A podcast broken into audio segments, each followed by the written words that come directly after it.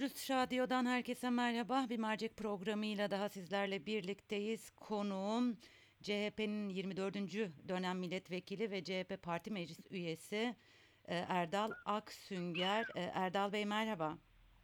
Merhaba, iyi yayınlar diliyorum. Ee, çok teşekkür ediyorum. Dün akşam bir televizyon programına katıldınız ve sarf ettiğiniz sözlerden sonra özellikle havuz medyası tarafından şu anda hedef gösteriliyorsunuz. Bu duruma ve sarf ettiğiniz sözlerle alakalı neler söylemek istersiniz?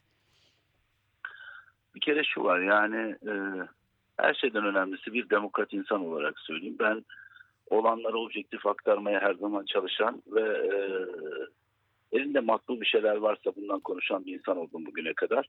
E, geleneğimden kaynaklı olarak e, Kürtlük veya Türklük meselesi üzerinden hiçbir zaman konulara bakmadım. Yani gerçekten bir solcu ailenin çocuğu olarak da e, ne hissediyorsam hep onları yaptım bugüne kadar söyledim de. E, cemaat meselesinde çok öncesinden e, bunlarla ilgili bizim söylediklerimiz çok aşikar ve açıkken işte ama mesela şunu da hep hukuka da e, inan, inanan bir insan oldum ve bir hukuk devletinin olması gerektiğini her zaman inandım. O konuda dahi şunu söyleyeyim. E, yapılanların hepsi bugüne kadar e, bir kin nefret içerisinde yapıldığı zaman hepsine karşı çıktım. Hukuksuz yapıldığı zaman karşı çıktım. Yani anlatılanlar hukuka dair değilse e, bunlara da karşı çıktık. O dönemleri hatırları daha öncesinde e, iktidar gibi düşünmeyenlere e, maliyeyi gönderdiklerinde, baskı yaptıklarında nasıl karşı çıktıysak insanların haksız, hukuksuz bir şekilde cezaevlerine girmesine, yargılanma süreçleri e, ortada olmadan e, hüküm giymelerine karşı çıktık. Bunların hepsini bir kere aşikar açık söyleyeyim. Hı hı. Diğer dün akşamki meseleyle ilgili de aynı e, olay yaşandığını e, söylüyorum. Çünkü mesele PYD üzerinden konuşuluyor. PYD üzerinden konuşulduğunda ben daha önce de bunu e, işte 2012-13 e, dönemlerinde falan iktidarın da PYD'nin e, liderini Türkiye'ye getirdiği zaman da e, abartan veya buna karşı koyanlara karşı da şunu söyleyeyim. Ya PYD'de benim e, geçmiş dönem bilgilerime dayanarak söylüyorum.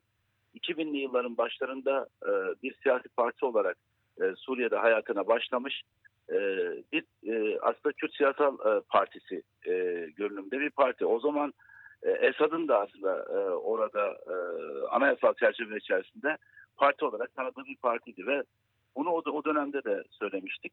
Daha sonrasında 2015'e kadar da PYD Türkiye içinde bir partiydi. 2010'da ne zaman e, bu e, olaylar başladığında özellikle e, emperyalistlerin e, bu kendini e, radikal İslam örgütlerini eğiterekten ki buna Türkiye'de dahil olmuştu eğit donatman. Türkiye demeyeyim iktidarın politikası. Çünkü Türkiye'ye koyduğumuz zaman iş başka bir yere geliyor. Türkiye değil yani sonuçta. İktidar e, o dönem itibaren bir eğit donatman bu bütün e, Suriye içindeki e, yönetimi devirmek isteyen, Şam yönetimi, rejimi devirmek isteyenlere her hep beraber Amerika ile destek verdiler. Şimdi biz olanı biteni anlatmış bir insanız sadece orasından baktığınız zaman. Şimdi PKK'nın bir e, terör örgütü olduğunu her zaman söyledim. Hı hı. E, silahlarla bu işler hiç kimse halledemez. Dünyanın hiçbir yerinde de silahlarla çözüm olmamış zaten. Biz hep bu barışçıl yöntemlerin içerisinde ve barışçıl çerçevenin içerisinde kalmaya çalıştık. Kendi parti içinde de aynı şeyleri her zaman söyledim. E, sırf sadece böyle şeyler oluyor da e, gerçekten doğru bildiğini söylediğin için e, bir linçe uğruyorsan e, siyasal olarak da e, bu katlanması gereken bir bedeldir diye düşünen bir insanım ama geçmişte de baktığımızda örneklerini gördük yani. Yani hedef gösterilme örneklerini gördük. Ne yazık ki bunların hepsi utanç verici, duyulacak şeyler yani. Ee, aslında e, aynı programda Tahir Elçi de e, benzer e, bir e, suçlamayla karşılaşmıştı ve sonrasında hedef gösterilmeler siz de biliyorsunuz. Akabinde gelen yaşanan tatsız olayları hepimiz biliyoruz, hepimiz tanığız ve e, nedense aynı program olması, aynı kişinin aynı soruyu sorması aklımıza e, kötü anılar getiriyor. Siz e, aklınıza Tahir Elçi geldi mi bu e, lince uğradıktan sonra? Yani şöyle o linç orada ve bu bu bu tür bir aslında yaklaşım gösterildiği andan itibaren bir sürü insan e, aklı başında insanlar da bu e, estanteneyi biz daha önce gördük. Bu filmi daha önce seyrettik tarzında bir sürü şeyler attılar. Tabii o itibariyle insan onu düşünmüyor. Yani öyle bir şey. Yani Biz hayatımız boyunca doğru bildiğimiz her şeyi söylemeye çalıştık. E, bunun hani ama Türkiye'de öyle bir ortam var ki gücü güce aslında e, tapanlar ve güce yalakalık yapanların demokrasi, demokratlığı, yani hukuku, ifade özgürlüklerinin hepsini bir kenara bırakıp kendine yarattığı hukuk üzerinden insanları linç etmek gibi bir ortam çıktı. Ne yazık ki bu tatsız olayları geçmiş dönemlerde de yaşadık. Üzüntü verici şeyler bunlar.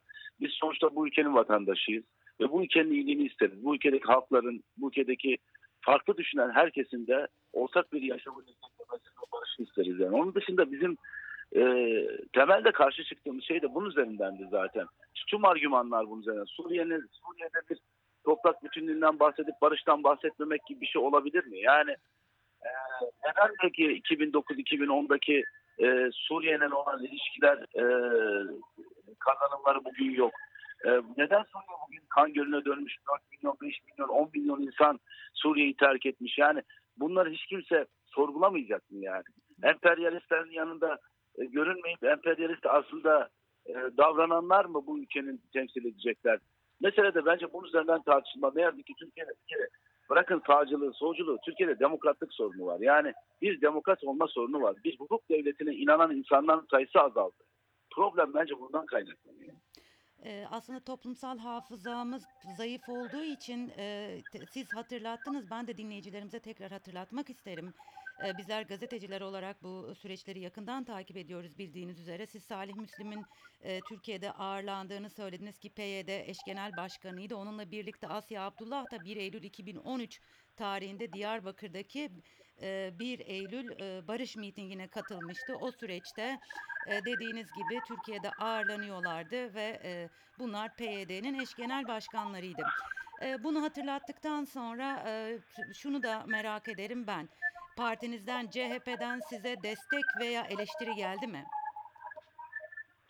Yani şöyle e, yani örgütünden hani arkadaşlarımdan e, yani yani arayanlar var ve destek olanlar var. Partilerimizden de destek olanlar var. Sonuçta e, beğenirler beğenmezler düşüncemizi. Sonuçta bu ülkede biz demokrasiye inanıyorsak, ifade özgürlüğüne inanıyorsak, ortak yaşama inanıyorsak birilerinin e, da- her zaman yani ben şahsıma illa sahip çıkılsın diye bir şey söz konusu değil de öyle bir konuşma içinde olmam da zaten.